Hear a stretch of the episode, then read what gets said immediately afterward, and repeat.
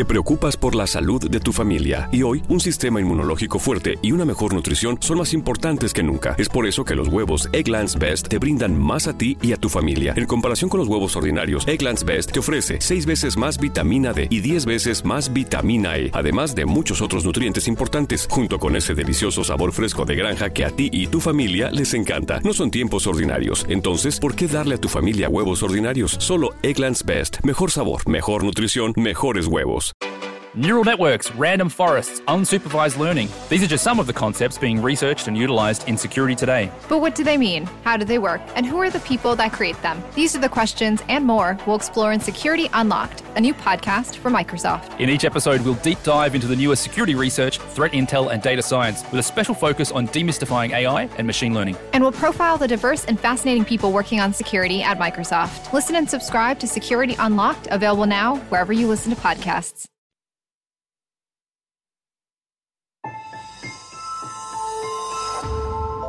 Durante años, se pensó que el Yeti vivía en los Himalayas. ¡Bienvenidos al Himalaya! Hoy, después de una extensiva investigación, sabemos que no es así. El Yeti está en México. Y este es su espacio. Yo, check this out.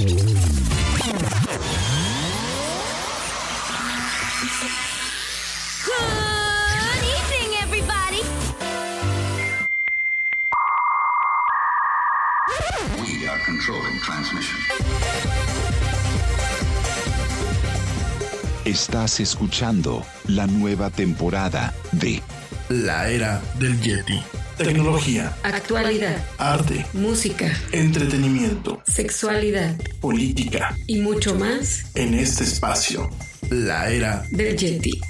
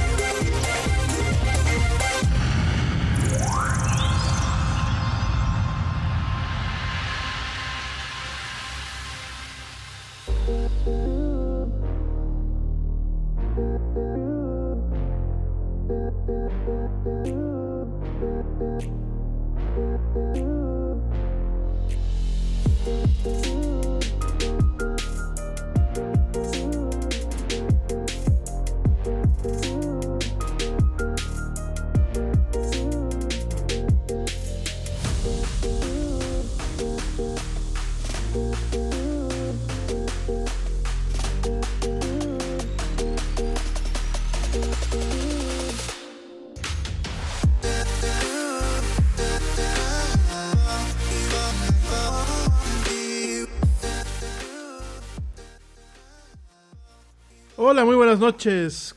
¿Cómo estás? Muy buenas noches, muy buenas tardes o muy buenos días, dependiendo desde dónde y cómo me escuches. Como siempre, es un tremendo gusto estar contigo en esto que es la era del Yeti. Yo soy Irami Loaiza y bueno, es un verdadero placer acompañarte el día de hoy, el día de hoy 22 de diciembre de este 2020, ¿sí? 22 de este 2020 de este año tan fatídico, este año tan, eh, tan especial en muchas cosas, pero también tan complicado en otras tantas. Y bueno, pues es un tremendo gusto estar contigo hoy en este programa donde nos encanta hablar de mucha actualidad, de mucha tecnología y de muchas otras cosas más. Gracias de verdad por acompañarnos. Eh, la semana pasada, bueno, pues nos habíamos comprometido a hacer el programa de despedida. Eh, justamente pues el día de hoy al final no lo pudimos, perdón, el día de ayer al final no lo pudimos hacer. Una, una disculpa, la verdad es que la semana pasada nada más tuvimos un programa, ¿verdad? Sí fue el del lunes y el del martes, o nada más tuvimos el del martes. No, nada más tuvimos el del martes. Miércoles y jueves tuvimos varios problemas técnicos. La verdad es que este eh, hubieron muchísimas cosas, muchísimas eh, cuestiones que pues terminaron afectando un poquito el tema de, de poder transmitir el programa. Por ahí, bueno, pues un software, un software que estábamos probando, eh, desafortunadamente pues nos ocasionó ciertas pérdidas en esta, en, esta máquina que es de donde transmitimos pues la era del Yeti. Tuvimos por ahí pues varios dolores de cabeza. Entre eso, entre el trabajo, lo poquito mucho que tenemos de trabajo, bueno, pues también se nos juntó y al final no pudimos salir. El día de ayer tampoco pudimos salir al aire. Eh, a pesar de que, bueno, pues ayer habíamos dicho que íbamos a estar contigo, pero hoy, hoy no nos rajamos y por aquí estamos. De verdad, muchísimas gracias por acompañarnos. Eh, yo espero que en, unos, en un ratito más llegue Ernesto. Eh, Ernesto Carbón nos va a estar acompañando el día de hoy para platicar de deportes. Por ahí, bueno, pues el, fin de semana fue un fin de semana interesante. Tuvimos la pelea de este, el Canelo Álvarez contra este señor Callum, este británico, británico o australiano, no, británico, británico, que bueno, la verdad, pues fue una pelea un poco, a ver, fue buena por la destreza que mostró el Canelo, por el talento que mostró el Canelo, y que conste que lo dice alguien que en su momento no le caía a este señor. Creo que peleó muy bien, creo que realmente vemos a un luchador de box bastante maduro, eh, bastante consciente de, de, cuáles son sus ventajas y de cuáles son sus desventajas. Y a pesar de que mucho se habló del tamaño, de la, diferencia de entre estaturas, de entre pues ese señor Calum y el señor y el Canelo Álvarez, pues al final del día vimos una excelente pelea en donde él pues no alcanzó a noquearlo, que creo que era lo que mucha gente pues estábamos esperando. Últimamente en el box, a pesar de lo que representa de que se noquee a una persona, pues no deja de ser eh, algo que en ocasiones la afición esperamos. Pero bueno, más, allá de esto, eh, creo que fue muy, muy, muy buena pelea. Eh, creo que le faltó al, luchador británico, pero bueno, ya lo platicaremos con Ernesto en su momento. Y hoy de qué vamos a platicar, miren, el día de hoy realmente tenemos una agenda muy relajada, es una agenda pues ya de despedida. No, no se acaba el programa, el programa regresa el año que viene, ya lo, lo, anunciamos. Obviamente pues nos vamos a tomar esas semanas para descansar un poquito, pero también para reestructurar algunas cuestiones del programa. Eh, definitivamente creo que a lo largo de estos meses eh, se ha incorporado más audiencia, lo cual lo agradecemos. Nos escuchan, bueno, pues de todas partes del mundo lo cual por un lado pues sí nos enorgullece, pero por otro lado también representa pues un compromiso elevado por eh, tener una buena calidad en este programa. Y definitivamente bueno vamos a hacer algunas reestructuras en, lo que es la Yeti. Eh, creo que la primera y una vez los voy avisando es que bueno pues los programas durarán una hora una hora cuadradita. No niego que puedan haber programas especiales en algún momento que bueno pues puedan durar una este, hora y media dos horas como es costumbre pero a partir del año que viene va a ser una hora y lo que se quede pendiente en la agenda, pues lo continuamos al día siguiente, que de todos modos al final del día lo terminamos hacer, lo terminamos haciendo. Creo que tenemos que empezar a eh, valorar un poquito el tema de calidad sobre cantidad. Y bueno, vamos a tener un poquito más variados los temas. Sí, no pierde la esencia de que vamos a seguir hablando de mucha actualidad, de mucha tecnología. Pero bueno, vamos a tener también más invitados, vamos a tener pues un poquito el cambio de formato, ¿no? Eh, a mucha gente le gustaba mucho cuando dábamos el tema de los titulares al principio del programa, los principales titulares, lo vamos a retomar. Eh, fue algo muy polémico cuando lo empecé a poner, sin embargo, bueno, pues este es más gente la que reclama el tema del titular, eh, como si fuera, bueno, pues esto un programa de noticias, lo vamos a manejar de esta forma y bueno, vamos a tener diferentes cuestiones pues ya realmente necesitamos que este programa eh, rompa el cascarón.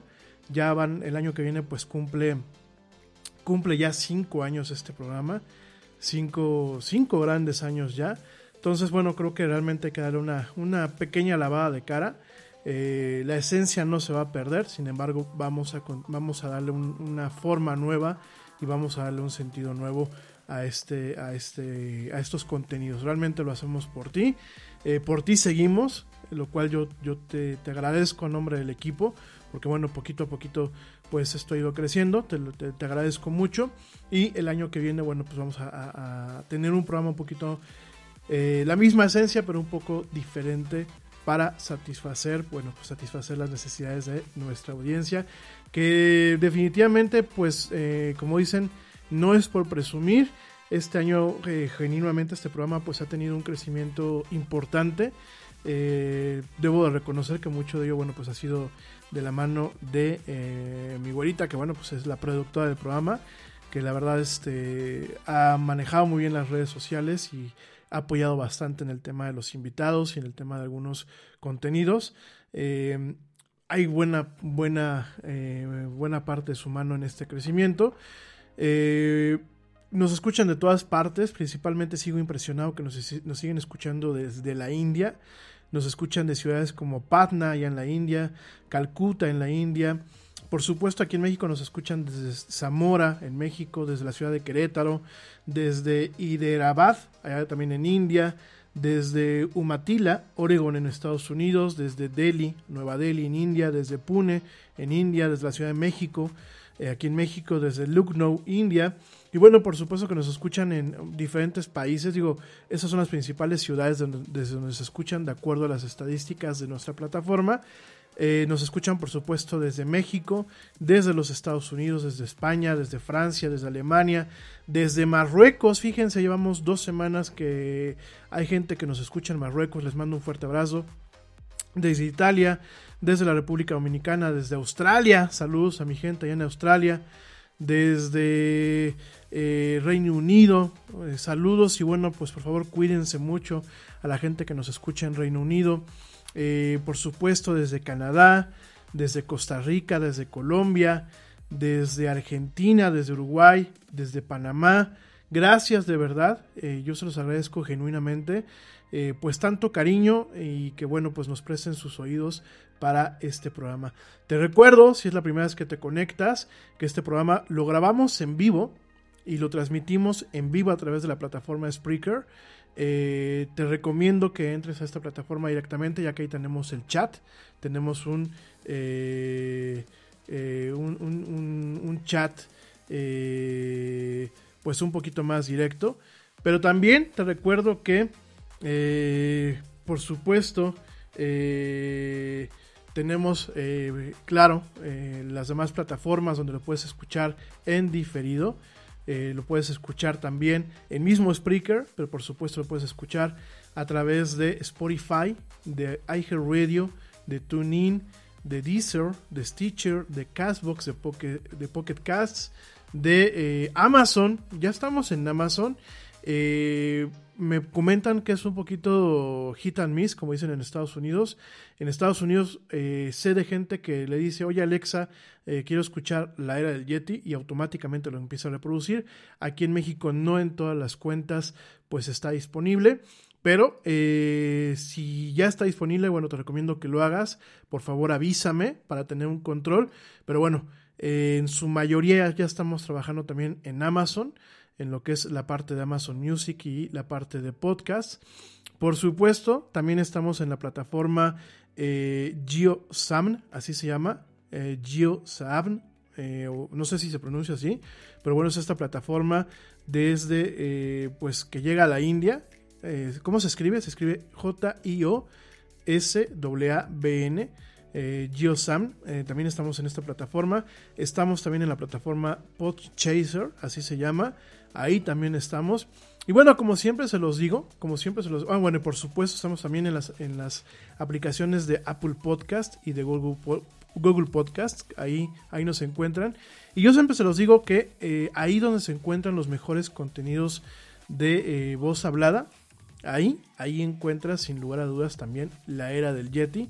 Y si no lo escuchas en vivo porque no puedes o porque no te tiempo o lo quieres volver a escuchar, te recuerdo que lo puedes hacer a través de estas plataformas donde nos puedes escuchar, bueno, pues en el momento en que tú quieras, ya sea de día, de noche o de madrugada. Y por supuesto también estamos emitiendo este programa a través de Facebook Live y de YouTube. Que bueno, en YouTube pues así el año que viene eh, voy a amarrar un listón en cada dedo para cumplir lo que hemos estado diciéndoles desde hace rato de sacar por lo menos, aunque sea un video al mes, pero un video al mes, ahorita digo arrancar así de poquito en poquito, pero un video al mes directamente en YouTube con otra clase de contenidos. También tenemos otros proyectos por ahí que no les voy a platicar ahorita, no tiene caso, además para que no se ceben, pero tenemos otros proyectos que pues esperamos que en este 2021 eh, se vean, los, los, puedan disfrutar y podamos compartirlos con ustedes. Saludos, por supuesto, a la güerita Laura Núñez, productora de este programa y obviamente pareja sentimental del Yeti. Mm, te mando un beso, mi amor hermoso. También saludos a los papás del Yeti, por supuesto, a mi mamá y a mi papá. Un besote también a ambos. También saludos a eh, mi primo Edgar Pegueros, que ya está conectado aquí en, eh, directamente en el chat, aquí en Spreaker. Dice que un gran abrazo al estilo COVID-19. También un, gran abrazo por ahí, primo. Y bueno, saludos en general, pues, al equipo honorario del Ara Yeti, eh, al buen eh, George de Negre, al buen Pablo Marín y a toda la gente que nos escucha, que siempre nos regala un like, que nos regala una reacción, que nos manda un mensajito. En fin, toda la gente que nos hace el gran honor de escucharnos y de interactuar con nosotros, mil, mil, mil gracias. Te recuerdo que para interactuar lo puedes hacer a través del chat, pero también lo puedes hacer a través de nuestras redes sociales, perdón, que se me lengua la traba. Lo puedes hacer a través de nuestras redes sociales. En Facebook nos encuentras como La Era del Yeti, en Twitter nos encuentras como arroba el Yeti Oficial y en Instagram nos encuentras a través de arroba la era del Yeti. Entonces, bueno, Oigan, hoy de qué vamos a platicar. Pues hay notas muy variadas. La verdad es que es una agenda muy relajada. Va a ser muy breve en eh, muchas de mucho de lo que vamos a estar platicando el día de hoy. Eh, realmente estas, estas temporadas de sembrinas eh, son muy curiosas porque se genera, muy, se genera se generan cierta información, perdón. Se genera cierta, cierta información, pero a lo mejor la gente no tiene ganas de escucharla o no tiene mucho interés. Y en cuanto al tema de tecnología, se genera muy poca o si se genera pasa desapercibida y mucha pues eh, realmente sale a la luz hasta enero, ¿no? Entonces, ¿qué vamos a platicar? Principalmente vamos a platicar eh, qué pasó este año. Vamos a hacer pues más que nada un recuento sin mucho afán de, entrar en muchos detalles, de, de, de profundizar. Neural networks, random forests, unsupervised learning. These are just some of the concepts being researched and utilized in security today. But what do they mean? How do they work? And who are the people that create them? These are the questions and more we'll explore in Security Unlocked, a new podcast from Microsoft. In each episode, we'll deep dive into the newest security research, threat intel, and data science with a special focus on demystifying AI and machine learning. And we'll profile the diverse and fascinating people working on security at Microsoft. Listen and subscribe to Security Unlocked, available now wherever you listen to podcasts. Creo que eso lo podemos dejar ya para enero. En enero que ya digamos acabó este año, pues vamos a poder platicar un poquito más de eso. Principalmente pues vamos a platicar en cuestiones de un entorno, un entorno en donde la tecnología pues tuvo que salir a flote a pesar de esta situación de la pandemia, esta pandemia que bueno pues nos vino a dar el traste a este año. Y te voy a platicar un poquito acerca de las notas principales que se han generado bueno pues en el transcurso de estos días tenemos el tema todavía de eh, la batalla, la batalla de diferentes eh, plataformas de streaming. Eh, pues ahora sí que contra lo que es el tema de la pandemia. Sobre todo, bueno, pues la batalla que están dando las majors, majors como Warner Media, que como ya lo comentábamos hace unas semanas, Warner Media agarra y dice, ¿saben qué? Todos los contenidos que se iban directamente a las salas de cine, perdón, todos los contenidos se van a ir directamente a lo que es mi plataforma de HBO Max. Que significa que el día en Estados Unidos, por lo menos hasta este momento, el día en que una película se estrena en el cine en los Estados Unidos y que sea de Warner Media, lo que pues, prácticamente es de Warner Bros., ese día se va a estrenar en simultáneo directamente en la plataforma HBO Max. ¿Cuál es la ventaja de esto? Lo vamos a platicar en unos minutos más. ¿Cuál ha sido la reacción? Tenemos a la principal, bueno, sí, técnicamente es la principal cadena de cines en los Estados Unidos, que es AMC. AMC eh, lanzó un comunicado la semana pasada en donde avisa a sus eh, inversionistas que muy probablemente la empresa se quede sin fondos para seguir operando a mediados de enero o principios de febrero de 2021. Es decir, tenemos una empresa gigantesca que es AMC, lo que es la parte de complejos, que se puede quedar sin fondos el año que viene. Entonces vamos a platicar de ese tema en unos minutos más. Por supuesto, vamos a platicar de eh, Disney Plus. Creo que esto fue algo que llegó a revolucionar un poquito el tema del streaming. ¿Por qué? Porque si bien no ofrece eh, lo mismo que ofrece Netflix, llega tarde y realmente pues en temas de características técnicas es lo mismo. Ha venido a cambiar un poquito el panorama al momento de potencializar todo el contenido del cual Disney es dueño ahora, ¿no? Vamos a platicar del fiasco de Cyberpunk 2077, una pena. Eh, vamos eh, a platicar un poquito de las demandas que hay puestas, de las consolas que han llegado, de los shows que van a llegar el año que viene a las diferentes plataformas de streaming. De todo esto y más, digo, no sé si Ernesto vaya a llegar por acá. Si llega, pues ahí te lo conectamos. Pero de todo esto y más vamos a platicar en esta emisión de la era del Yeti. La última del año. Pero todo esto y más, regresando del corte. Nos vamos rapidísimamente a un corte. Te recuerdo nuestras redes sociales. En Facebook nos encuentras como la era del Yeti. En Twitter nos encuentras como arroba Yeti oficial. Y en Instagram nos encuentras como arroba la era del Yeti. Yo ya no tardo, no vuelvo, no te desconectes. Estamos en esto que es la era del Yeti.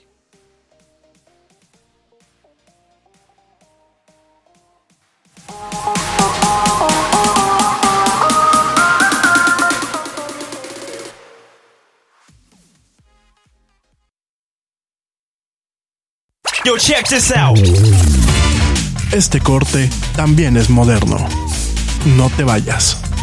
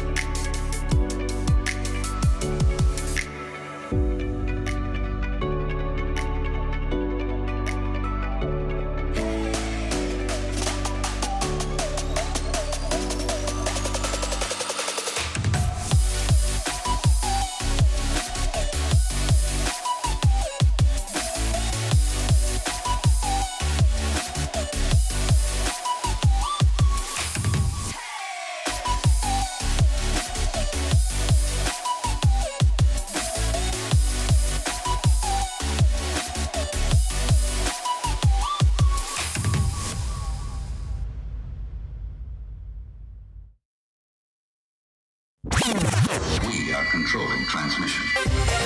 Ya estamos de vuelta en la era del Yeti.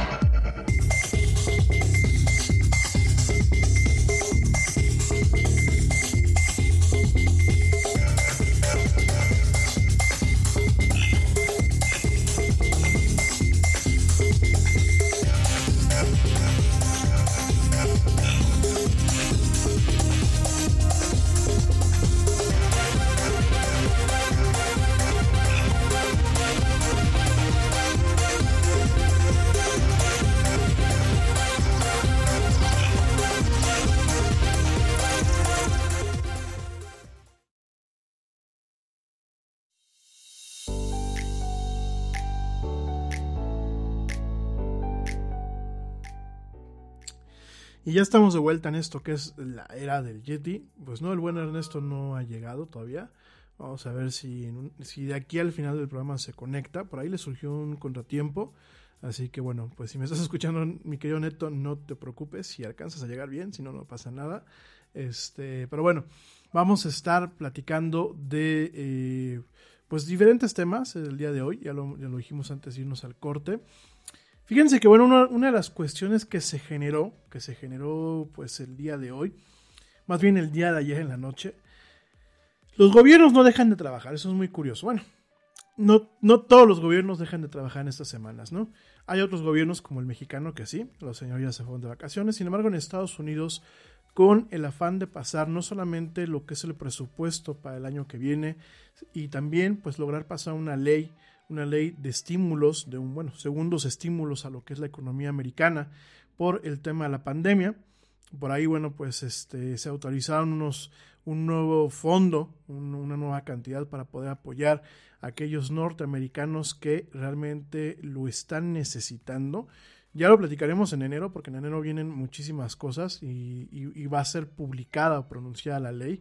Además de que, bueno, pues en enero eh, el que actualmente es presidente electo, Joe Biden, pues va a tomar la presidencia. Le guste o no le guste a la gente, pues al final del día él ganó. Y en enero vamos a platicar esos temas, pero dentro de, esta, de este presupuesto se, se pasaron varias leyes, fíjense, varias leyes que no solamente pues van en torno al, al funcionamiento de los Estados Unidos, eh, no solamente pues eh, leyes que de alguna forma eh, soportan el funcionamiento de lo que es el gobierno de este país, sobre todo en el tema presupuestal, sino bueno, aparentemente, aparentemente eh, se alcanzaron a pasar algunas leyes eh, pues en torno, en torno al tema del de, eh, copyright, en tema eh, cuestiones de, por ejemplo, regulaciones a las criptomonedas, una serie de cuestiones que al final del día, cuando yo platico de lo que pasa en los Estados Unidos, en primer lugar es porque pues es interesante ver lo que hace una de las economías más grandes de este mundo. Eh, por supuesto que muchas de las, las, reglas o las leyes que se ponen en su país terminan afectando o impactando la forma en la que hacen negocios los demás países con ellos. Eso por un lado.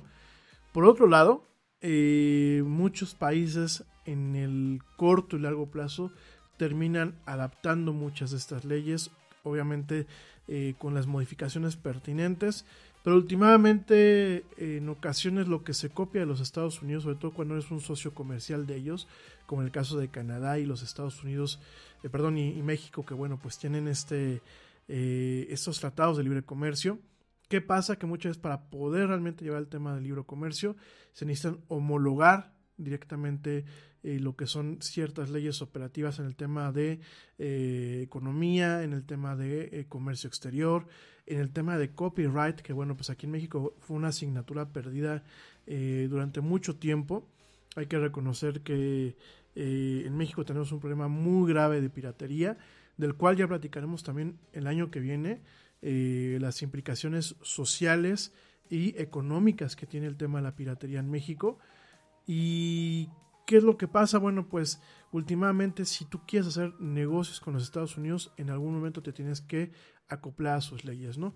Por eso es importante, hay también que recordar, aunque no nos guste, que Estados Unidos, bueno, pues muchas de las plataformas donde tenemos cierta voz, donde tenemos cierta forma de expresarnos, son diseñados por norteamericanos y son reguladas y mantenidas por norteamericanos. Así que la gente que me dice es que los rusos, es que los chinos, por ejemplo, bueno, pues mi buen, mi buen Ernesto Carbó, eh, le caen muy bien los chinos. Yo no sé, querido amigo, digo, ojalá que ahorita que te conectes podamos platicar de eso.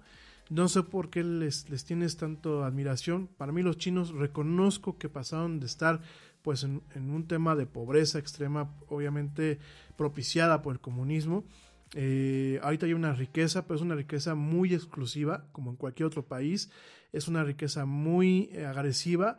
Y el problema de los chinos como cultura y como pueblo es que no creen ni en la propiedad privada, aunque ellos tienen propiedad privada, es como muy irónico, no creen en la propiedad industrial, es decir, ellos se sienten con derecho de copiar todo lo que ven y les vale un pepino, y eh, no creen muchas veces en el tema de los derechos humanos, ¿no?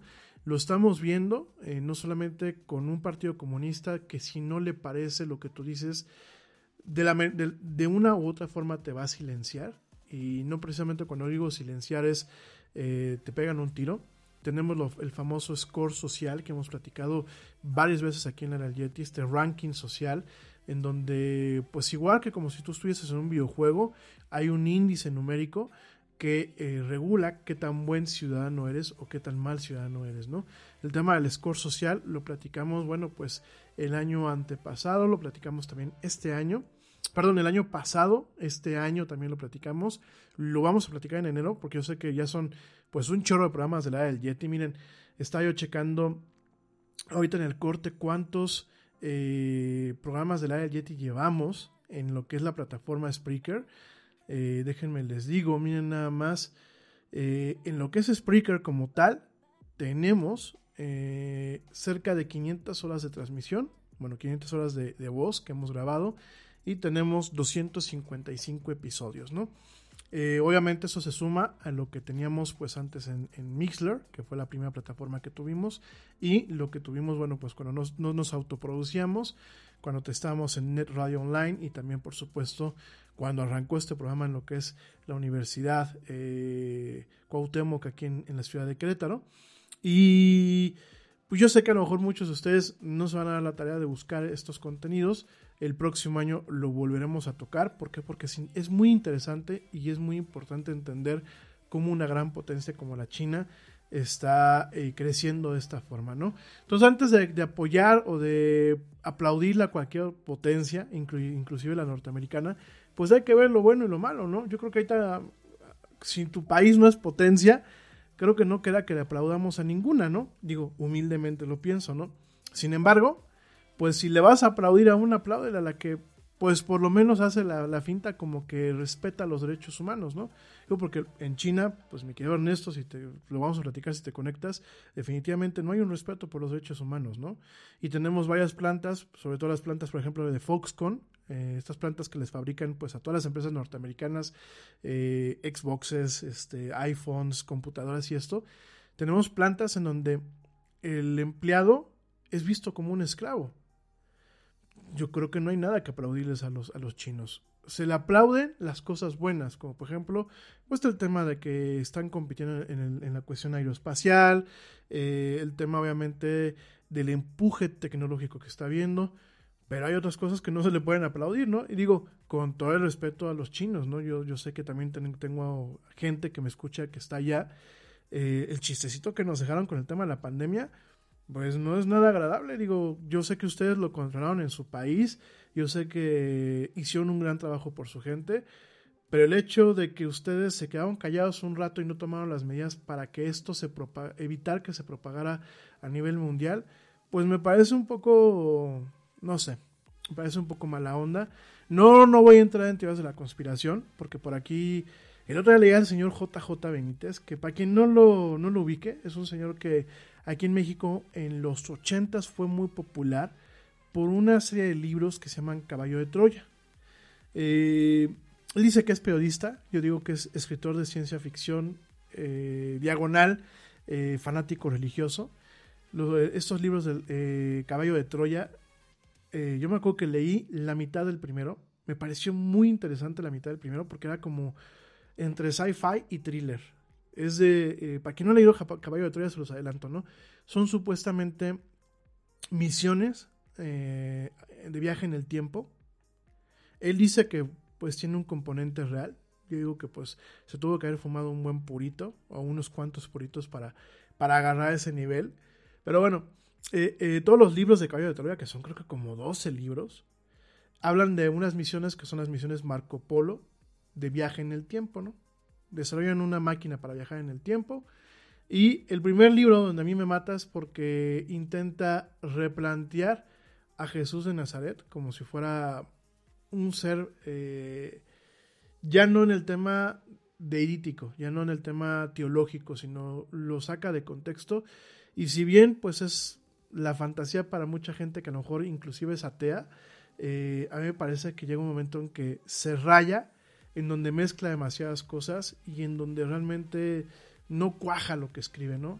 Después de tener todo un principio en donde parece realmente una novela, un thriller, una narrativa muy, muy, eh, muy buena, con un tema de eh, espionaje y de persecución en Washington, eh, es, deja, llega un momento en que se pierde este tema y lo mata por al principio querer replantear de una forma radical a Jesucristo, no solamente como una entidad pseudo, pseudo deidítica, porque bueno, eh, aquí me falló, no, no, no, no, no, no, no mata la parte deidítica, sí, maneja un tema de una deidad, pero es casi casi una, de, una deidad. Nada es más importante que la salud de tu familia. Y hoy todos buscamos un sistema inmunológico fuerte y una mejor nutrición. Es por eso que los huevos Egglands Best te brindan más a ti y a tu familia. En comparación con los huevos ordinarios, Egglands Best te ofrece 6 veces más vitamina D y 10 veces más vitamina E, además de muchos otros nutrientes importantes, junto con ese sabor delicioso y fresco de la granja que a ti y a tu familia les encanta. Todos queremos lo mejor para nuestras familias. Entonces, ¿por qué no los mejores huevos? Solo Egglands Best. Mejor sabor, mejor nutrición, mejores huevos. Nada es más importante que la salud de tu familia. Y hoy todos buscamos un sistema inmunológico fuerte y una mejor nutrición. Es por eso que los huevos Egglands Best te brindan más a ti y a tu familia. En comparación con los huevos ordinarios, Egglands Best te ofrece 6 veces más vitamina D y 10 veces más vitamina E, además de muchos otros nutrientes importantes, junto con ese sabor delicioso y fresco de la granja que a ti y a tu familia les encanta. Todos queremos lo mejor para nuestras familias. Entonces, ¿por qué no los mejores huevos? Solo Egglands Best. Mejor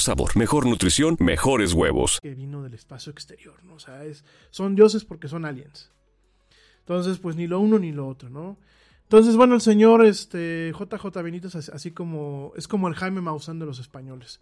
Para la gente que no sabe, no sepa quién es Jaime Maussan, es un charlatán, aunque él dice que bueno, pues es un investigador, este, investigador de ovnis y de cuestiones paranormales. No, el señor este, Jaime Maussan es un charlatán porque mi, mismas entidades mismas organizaciones internacionales que se dedican a un intento de investigación seria del tema eh, pues ufológico, el tema de los UFOs, los objetos este, voladores no identificados o los ovnis, pues ellos mismos dicen que el señor este el señor Jaime Maussan es un charlatán, ¿no? El señor JJ Benítez es pues prácticamente lo mismo, ¿no?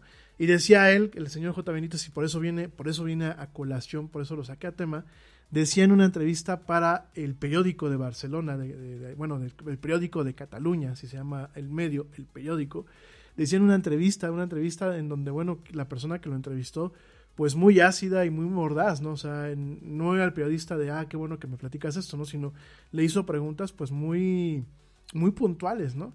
Y decía el señor JJ Benítez que a él le había, le había dicho un, un, un ente eh, astral, que este, este virus lo crearon los, los, los, gringos y lo plantaron en China, pues para humillar a los chinos, ¿no? Háganme el fregado favor. Digo, yo sé que este, tipo de teorías de la conspiración eh, encajan en todas partes, ¿no? Y sobre todo, bueno, pues fue mucho de lo que este año se ha manejado. El tema de la desinformación, que pues es una, parte de la agenda que tenemos aquí en la del el día de hoy.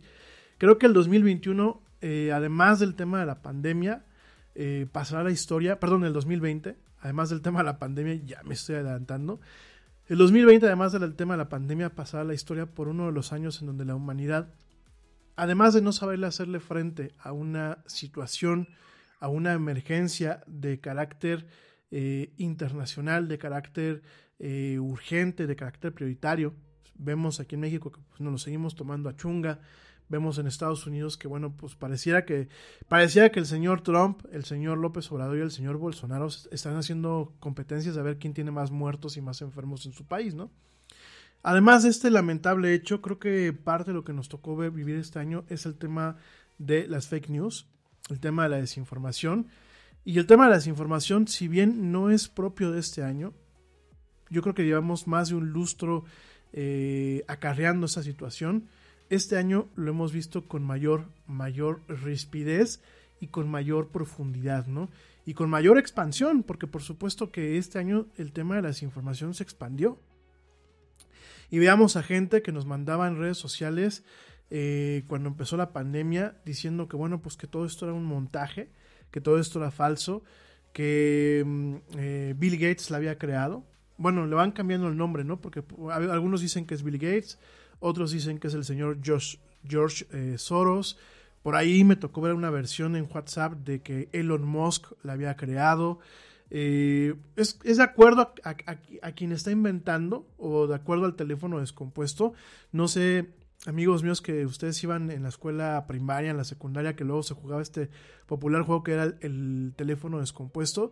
Pues es lo mismo, ¿no? Llega un momento en que ya no es Bill Gates, Llega un momento en que son los Illuminatis, llega un momento en que es el gobierno de los Estados Unidos, llega un momento en que son los rusos, pero últimamente llega un momento en que, eh, y, pasó, en donde se manejaba esta desinformación y veamos cosas tan inverosímiles y luego decían, es que la vacuna, la vacuna te la van a poner y va a tener un chip, un chip con el que nos van a controlar. Y, miren mi gente, yo, yo creo que... Eh, sí, hay muchos contenidos de ciencia ficción muy enriquecedores.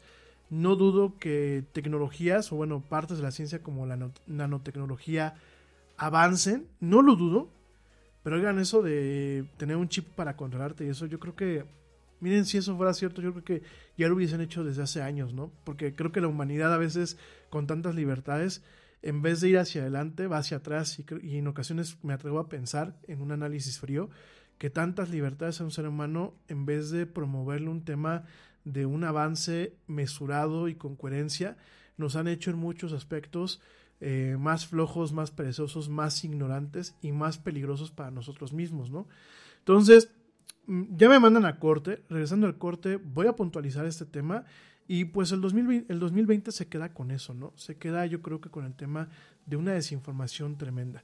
Regresando, vamos a terminar de platicar este tema te voy a platicar un poquito acerca, bueno, pues de esta ley, de esta ley que se acaba de pasar en los Estados Unidos en torno a las criptomonedas y de leyes que en algún momento pueden afectar el tema del copyright, volverlo mucho más incisivo. Esto viene pues del, del, tema con el que empezamos a platicar ahorita en la era del Yeti. Y te recuerdo nuestras redes sociales para que no te desconectes, para que hagas preguntas, para que nos hagas comentarios, para que nos hagas sugerencias. En, Facebook nos encuentras como La Era del Yeti, en Twitter nos encuentras como arroba el Yeti oficial y en Instagram nos encuentras como arroba la era del Yeti. No tardo, ya vuelvo. Sigue escuchando esto que es La Era del Yeti. No te desconectes.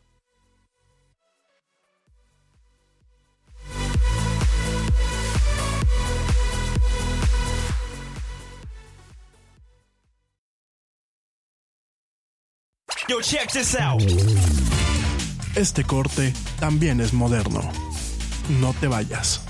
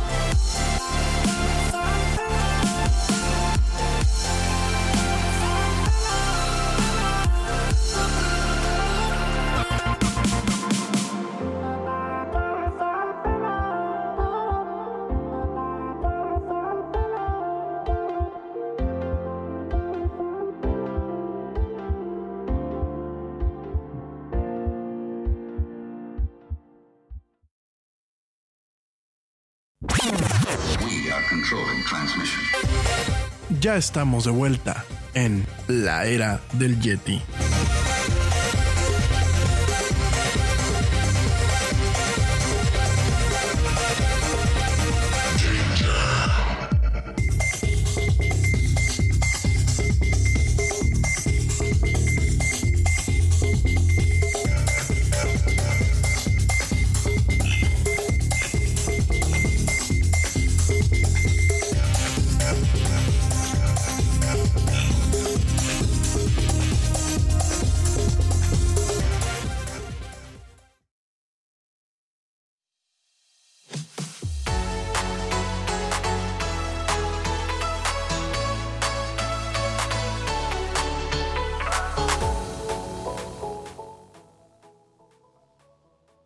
Estamos de vuelta en esto que es la era del Yeti. Mil gracias a la gente que continúa escuchándonos.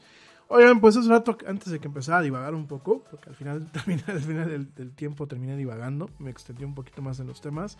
Pero bueno, déjame te, eh, te comento que acaban de eh, pasarse regulaciones nuevas.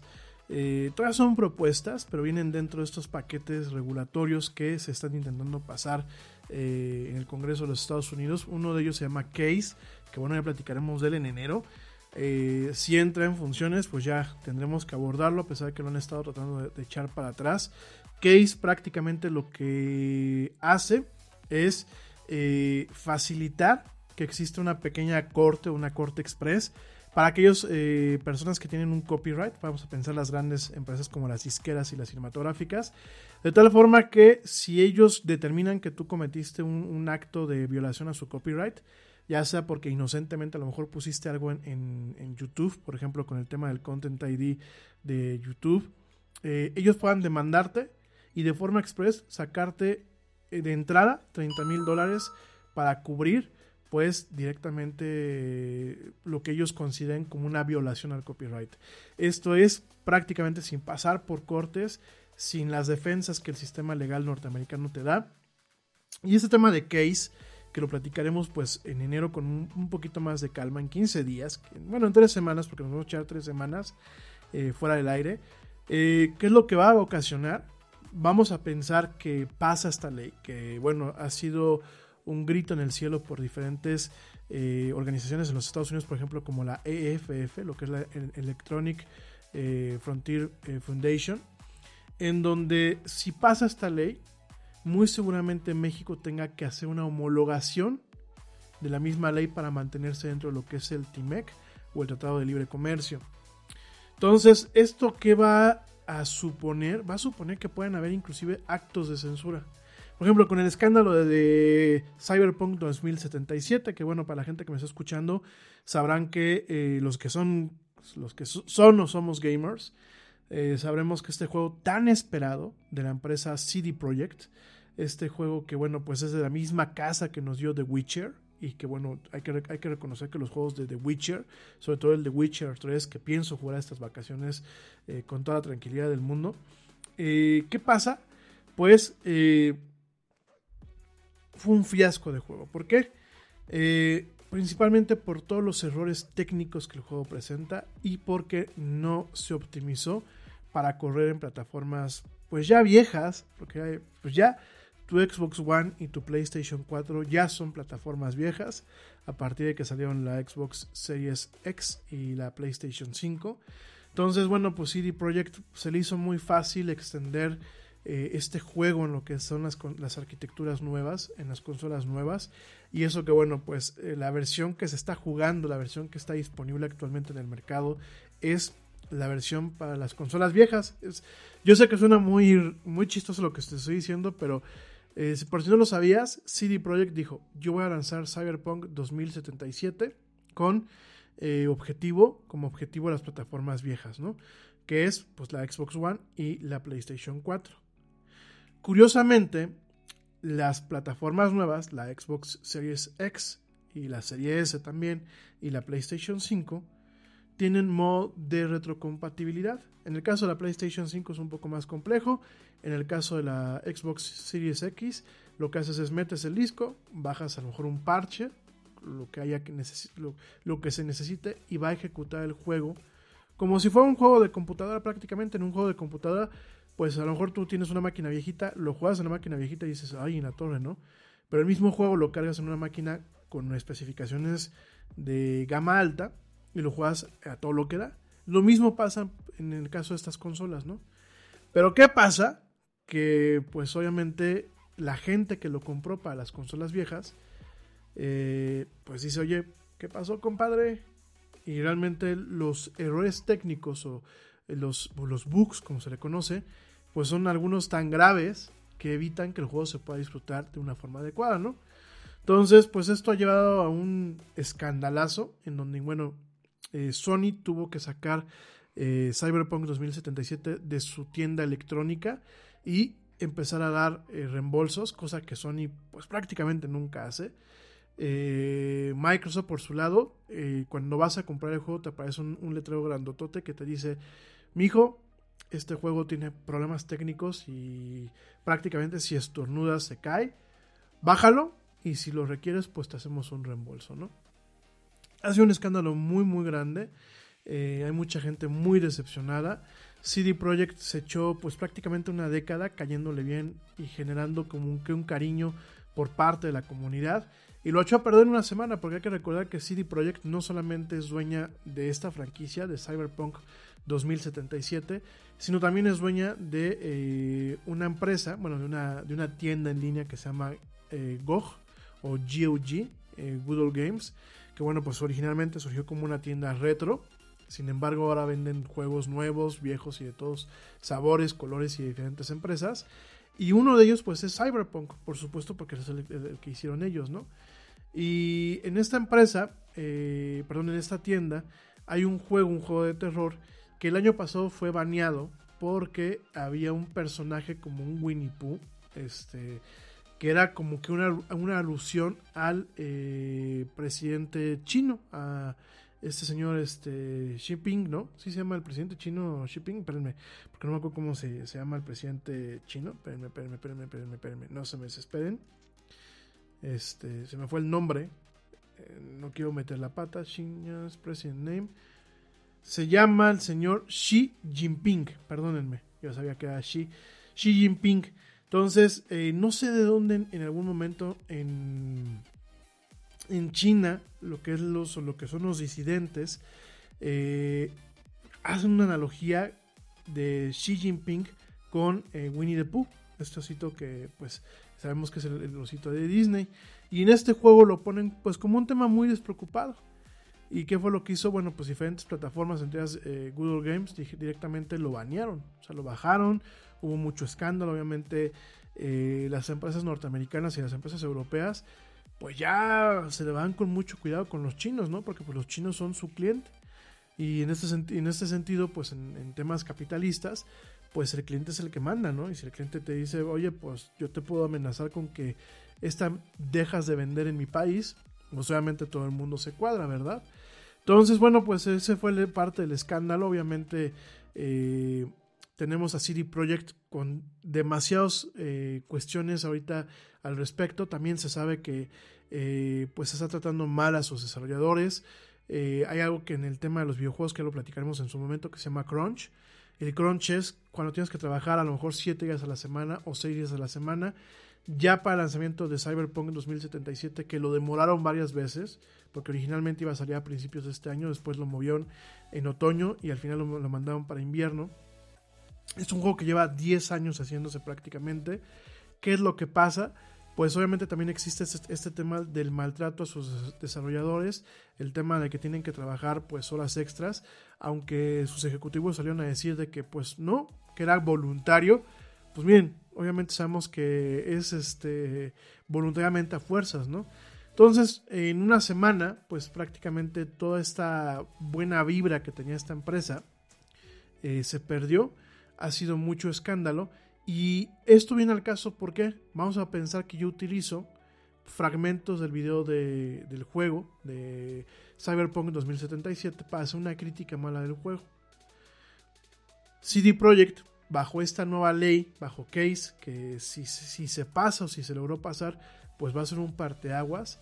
CD Projekt va a poder llegar con YouTube y, le va a poder decir, bájalo baja este contenido. Digo, ya eso se puede hacer, porque de hecho el tema de Content ID, que platicaremos el próximo año, es una cuestión que ha hecho a YouTube eh, una plataforma que si bien alcanza a deshacerse de las demandas de los eh, majors, como pueden ser las cinematográficas, las disqueras, las compañías de videojuegos, ha generado eh, también pues un tema en donde los youtubers más profesionales inclusive requieren tener eh, abogados y requieren tener o hacer doble trabajo para ver cuestiones que no disparen este sistema, que ese sistema es, es automático. Ya lo vamos a platicar en su momento. Entonces, ¿Qué va a pasar? Que CD Projekt, esta empresa o cualquier otra empresa que no le parezca, por ejemplo, lo que yo pueda estar diciendo, además de bajarme el contenido en friega, de agarrar y decir, no me interesa, aunque, aunque tú estés utilizando fragmentos de mi videojuego, fragmentos de mi canción o fragmentos de mi video eh, en un tema de fair use, porque bueno, la, la, ley de copyright internacional y la ley de copyright de los Estados Unidos tiene una cláusula que se llama uso justo, ¿Qué es lo que pueden, o sea, qué es lo que pueden decir? Pues yo, primero bájalo, le pueden decir a, YouTube. No quiero que eh, monetices porque muchas empresas lo que hacen es, pues déjalo que lo reproduzca, pero todo el, el dinero que se va para su canal, mándamelo a mí, porque él tiene un contenido que yo le estoy autorizando y quiero que me pague por la, la reproducción, ¿no? Entonces, ¿qué pasa? En primer lugar, tienes un video que no puedes monetizar, pero si esto se profundiza, Además de que te lo pueden bajar, porque esa es una prerrogativa del, dueño del copyright. Además de que lo pueden bajar, te pueden demandar. Y te pueden demandar de una forma express, en donde sin pasar por las cortes ni por el sistema judicial norteamericano, te pueden decir, oye Yeti, pues págame 30 mil dólares, compadre. Y creo que pues ya desde ahí es una forma de que a lo mejor la gente diga, ¿quieres que te los cobre? Ah, pues si no quieres que te los cobre, quédate calladito. Esto suena muy distópico, pero esa es, eh, la esencia de esta ley que se intentó pasar, o que se está intentando pasar, esta ley que, que se llama Case. Lo peor, fíjense nada más, lo peor es que tenemos, hay gobernantes, como aquí en México, que han registrado sus nombres ante el INPI, aquí en México. Y cuando tú registras un nombre en una de las oficinas de marcas eh, de diferentes países, sobre todo aquellos países que están, eh, pues que tienen firmados convenios en el tema de eh, la propiedad intelectual, eh, hay cuestiones que se pueden defender ante otros, ante otros países. Entonces imagínense, pues el presidente registró su nombre como si fuera una marca. Entonces imagínate tú que el día de mañana tú estás con un video en YouTube en donde estás mentándole la madre al presidente, dices su nombre completo o la parte que está registrada y el presidente para silenciarte, como es su sueño, porque no, tolera la crítica, no le gusta que le digan que está mal, pues, ¿cómo va a callarte? Fácil, invocas esta ley o invocas aquellas leyes que te puedan proteger y, o que puedan proteger el, el copyright como tal y generar un tema de, oye, YouTube, bájalo, porque está violando mi marca, está utilizando mi marca para ensuciar. Mi nombre es una marca, yo soy el propietario de la marca. Y YouTube lo que va a hacer es, no me importa que a lo mejor está agrediendo a la persona, porque últimamente YouTube no le interesa eso. Pero en el momento en que le digan, es que el nombre de la persona es una marca, yo me voy por el tema legal y me voy por el tema empresarial. Entonces, pues, esa persona está violando un copyright, le bajo la transmisión, ¿no? Con esta ley, pues no solamente te bajo la transmisión, sino te dejo en la calle porque te cobro 30 mil dólares de entrada, más lo que se permita sin pasar por las cortes judiciales. Por eso es un, es un problema, ¿no? Y además de esta ley, se está tratando de pasar, eh, obviamente, eh, pues una ley que regula lo que son los criptoactivos. Eh, obviamente, esto está a través de lo que se le conoce como la red de, de reglas, si lo quieren ver así, de crímenes financieros, lo que se le conoce como la Financial Crimes Enforcement Network, en donde al gobierno se le va a permitir que se rastreen con mayor facilidad lo que son las transacciones de Bitcoin y de otras monedas. Hay un periodo de 15 días que está abierto. Sin embargo, bueno, pues diferentes empresas, entre ellas como Coinbase, que bueno, recientemente se volvió pública, ya empezó a cotizar en la bolsa, y organizaciones como la Electronic Frontier Foundation, eh, pues están diciendo que es trampa porque estos 15 días incluyen lo que es el día de Navidad, el, día de Año Nuevo y, bueno, pues lo que son las festividades, ¿no? Entonces, eh, esta regulación se, se pasó, si lo quieren ver así, o se está intentando pasar, se generó el 18 de diciembre a las 4.20 de la tarde.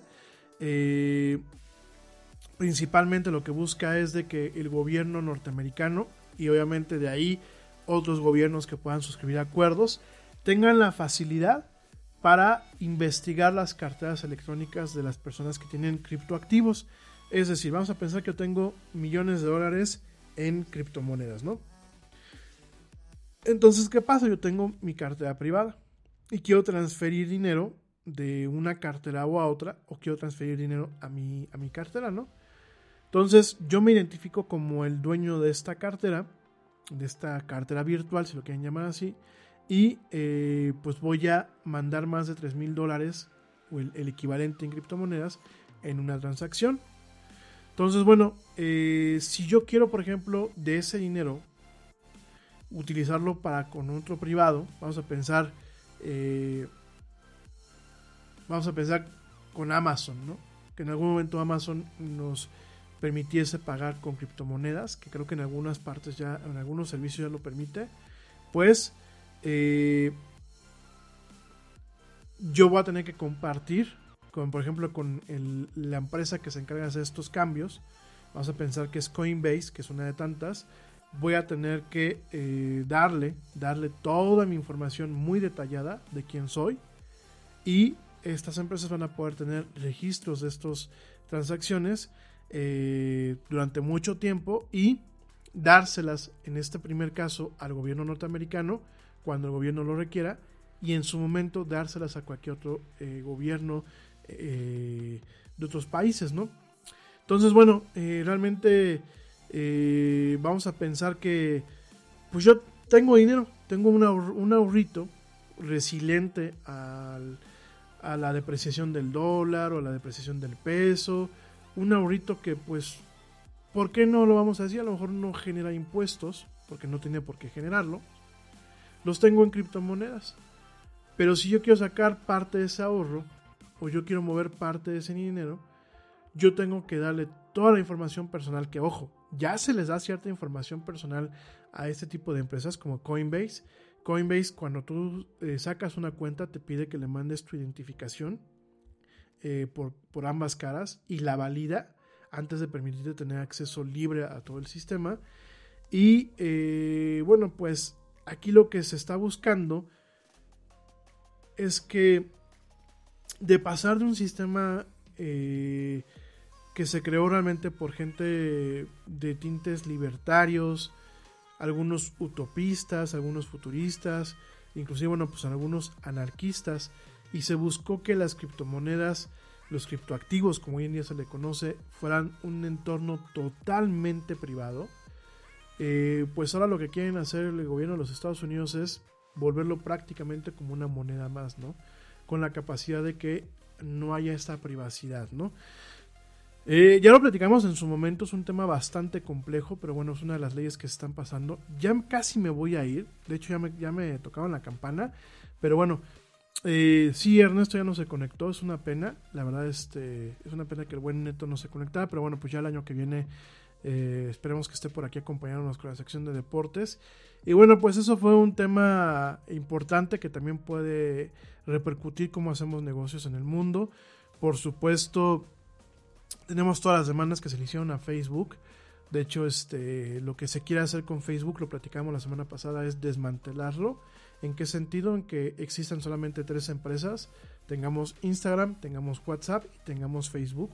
No esta unificación que se tiene. De hecho, bueno, pues ahorita ya Facebook eh, le propuso, les propuso a- al gobierno de, al, gobierno de los Estados Unidos que bueno, pues de alguna forma ellos pudieran dar licencia de uso de su plataforma para que alguien más pudiera hacer una red social pues soportada bajo la plataforma de, Facebook, pero en vez de llamarse Facebook, que fuera por ejemplo Yetibook o Yeti WhatsApp o Yet, Yeti Instagram, pero le, dijeron, le dijo el gobierno de los Estados Unidos que no. Eh, va a ser este un tema muy relevante el año que viene. ¿Por qué? Porque tenemos a empresas como Facebook, como Apple, como Amazon las tenemos demandadas. Eh, el gobierno de los Estados Unidos pues está investigándolas, las quiere regular y volver a regular. ¿Por qué? Porque obviamente son empresas que han cobrado mucho poder y que en su momento, bueno, pues eh, hemos visto depravaciones en la forma en la que se han manejado, por ejemplo con Google, eh, el tema de poca privacidad en el manejo de eh, la información personal, en el caso de Facebook, pues ni se diga, todavía seguimos sobreponiéndonos del desastre que fue el tema de Cambridge Analytica, todavía seguimos sobreponiéndonos del tema de la desinformación, de cómo Facebook en su momento ayudó a que llegara alguien como Donald Trump al poder, eh, todo el tema de la desinformación, el tema de fomentar eh, grupos de odio, eh, grupos antisemitas, grupos que, que niegan, por ejemplo, el holocausto. Entonces, todo ese tipo de cosas las vamos a ver. Obviamente el gobierno de los Estados Unidos arrancó con un, con un, con un número de demandas. Vamos a ver ahora que entra Biden cómo se van a materializar. Yo creo que los demócratas van a pasar facturas, creo que van a ser mucho más ríspidos y más astringentes con el tema, sobre todo con Facebook. Entonces, pues yo creo que el siguiente año y los siguientes cuatro años en este tema van a ser muy interesantes. Los vamos, eh, creo que son cosas que vamos a estar al pendiente, que vamos a poder seguir el año que viene. Eh, el año, bueno, este año también pues nos dejó el tema de la desinformación, nos dejó el tema del uso de la videoconferencia, nos dejó el tema del home office, ese home office que aquí en México sigue siendo muy estigmatizado, que hay mucha gente que si tú tienes una oficina te ven feo o te dicen que no pueden hacer negocios contigo. De hecho, me recuerdo hace algunos años que fui a visitar una empresa aquí en Querétaro, este, para ofrecer mis servicios de marketing y publicidad, una, empresa de transportes, de hecho. No voy a decir su nombre porque, bueno, no se trata de quemar al que no fue tu cliente. Eh, me acuerdo que, bueno, la, muchacha que me recibió me atendió muy bien pero llegó su jefe, yo le di su tarjeta a mi jefe, yo mis tarjetas de presentación profesionales no tienen dirección de la oficina por un tema de seguridad. El señor la vio, la aventó en la mesa y dice, pero esto es, esto es algún negocio serio, esto es un negocio establecido. Y le dije, sí, por. Y me dice, pues porque no veo ninguna dirección de oficina, ¿no? Y es un tema que es muy curioso porque aquí en México hemos caído en la falacia, como en otros tantos países, en donde el tener una oficina o tener un, domicilio que presumir en tus tarjetas de presentación en tu página web y en, tu, y en tus materiales membretados es como que una seguridad de que tú tienes un, negocio, ¿no? Cuando muchas veces las empresas que hacen fraudes o aquellas personas que hacen fraudes, pues curiosamente pueden tener oficinas muy bien montadas en las que tú llegas un día, te atienden y al día siguiente ya no están. Eh, con el advenimiento de las oficinas virtuales, esto se da muchísimo y realmente, yo me acuerdo que cuando, cuando empecé yo con mis negocios hace 10 años, tenía un cliente que decía, es que tú no tienes oficina, yo no sé cómo trabajas en tu casa, ¿no? Cuando pues realmente muchas veces este, eh, no hacía falta, ¿no? Mientras tú generes resultados, da igual donde estés. Y este año, este 2020, pues nos mostró eso, nos mostró eso que el, home office pues es una tendencia que llegó para quedarse, ¿no? Bueno, mi gente, ya me voy ya realmente este programa fue muy corto, fue un programa para despedirnos, fue un programa para cerrar el, fin este año. Eh, no me va a quedar ni la hora media ni, las dos horas. Realmente es un programa que pensé que íbamos a poderlo hacer con Ernesto. El buen Ernesto yo creo que se le complicó un poco el tema, ya no llegó. Pero bueno, el año que viene nos vemos para, seguir platicando más aquí en la del Yeti. El año que viene tenemos más tenemos sorpresas. Obviamente tenemos esto que les acabo de decir, que pues es un compromiso eh, para mejorar la calidad de este programa. El año que viene cumplimos 5 años ya con, con Ara el Yeti, con este proyecto que empezó pues prácticamente de un hobby a lo que es ahorita, que bueno, sigue siendo en algunos aspectos un hobby, pero queremos darle pues un tema aún más profesional. Y pues nos estamos viendo las, las primeras semanas de, de enero ya saben que, bueno, pues, si pasa algo en estas últimas 15 días, que yo espero que no, yo espero que tengamos unos 15 días de lo más aburrido posibles, porque pues este año hemos tenido un chorro de cosas. Pero si pasa algo en estos 15 días, eh, entraremos al aire, eh, lo cubriremos, digo, pues ya saben cómo somos. De cualquier forma, pues eh, aquí estamos, no nos vamos, y el año que viene los espero para que nos sigan, sigan platicando, sigan poniéndose en contacto con nosotros, sigan expresándome sus dudas. Y bueno, por aquí vamos a estar el año que viene.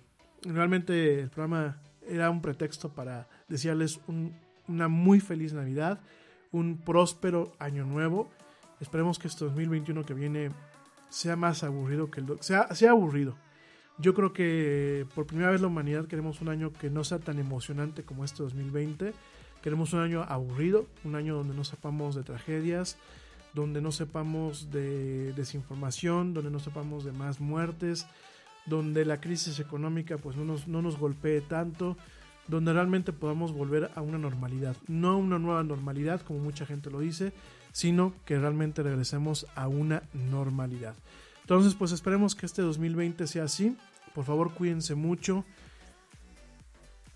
pasen una Navidad tranquila, eh, yo creo que a lo mejor no, lo, digo abiertamente, eh, bien el agua a los camotes como decimos aquí en México y si ustedes lo consideran mejor no, no se vean, es preferible pasar una Navidad separados y distanciados de las familias a pasar eh, pues obviamente varias navidades sin sus seres queridos por el tema de la pandemia. Entonces por favor cuídense cuídense mucho eh, quédense en casa no salgan a hacer los alborotos que están haciendo no bajen la guardia no hagan posadas eh, vaya por favor cuídense mucho eh, tengan un 2021 lleno de salud lleno de bienestar que no sepamos de más penas tengan un 2000 un final del 2020 bueno eh, buenas fiestas feliz navidad próspero año nuevo pórtense mal pero cuídense bien quédense en casa.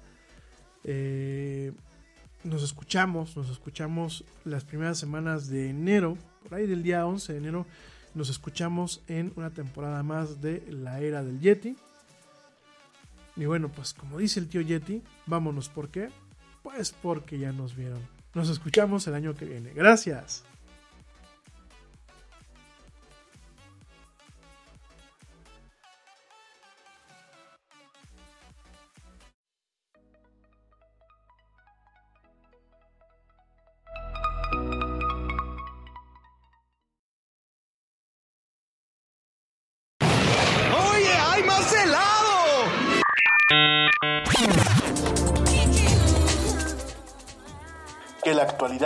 no te deje helado. Te esperamos en la siguiente emisión de La Era del Yeti.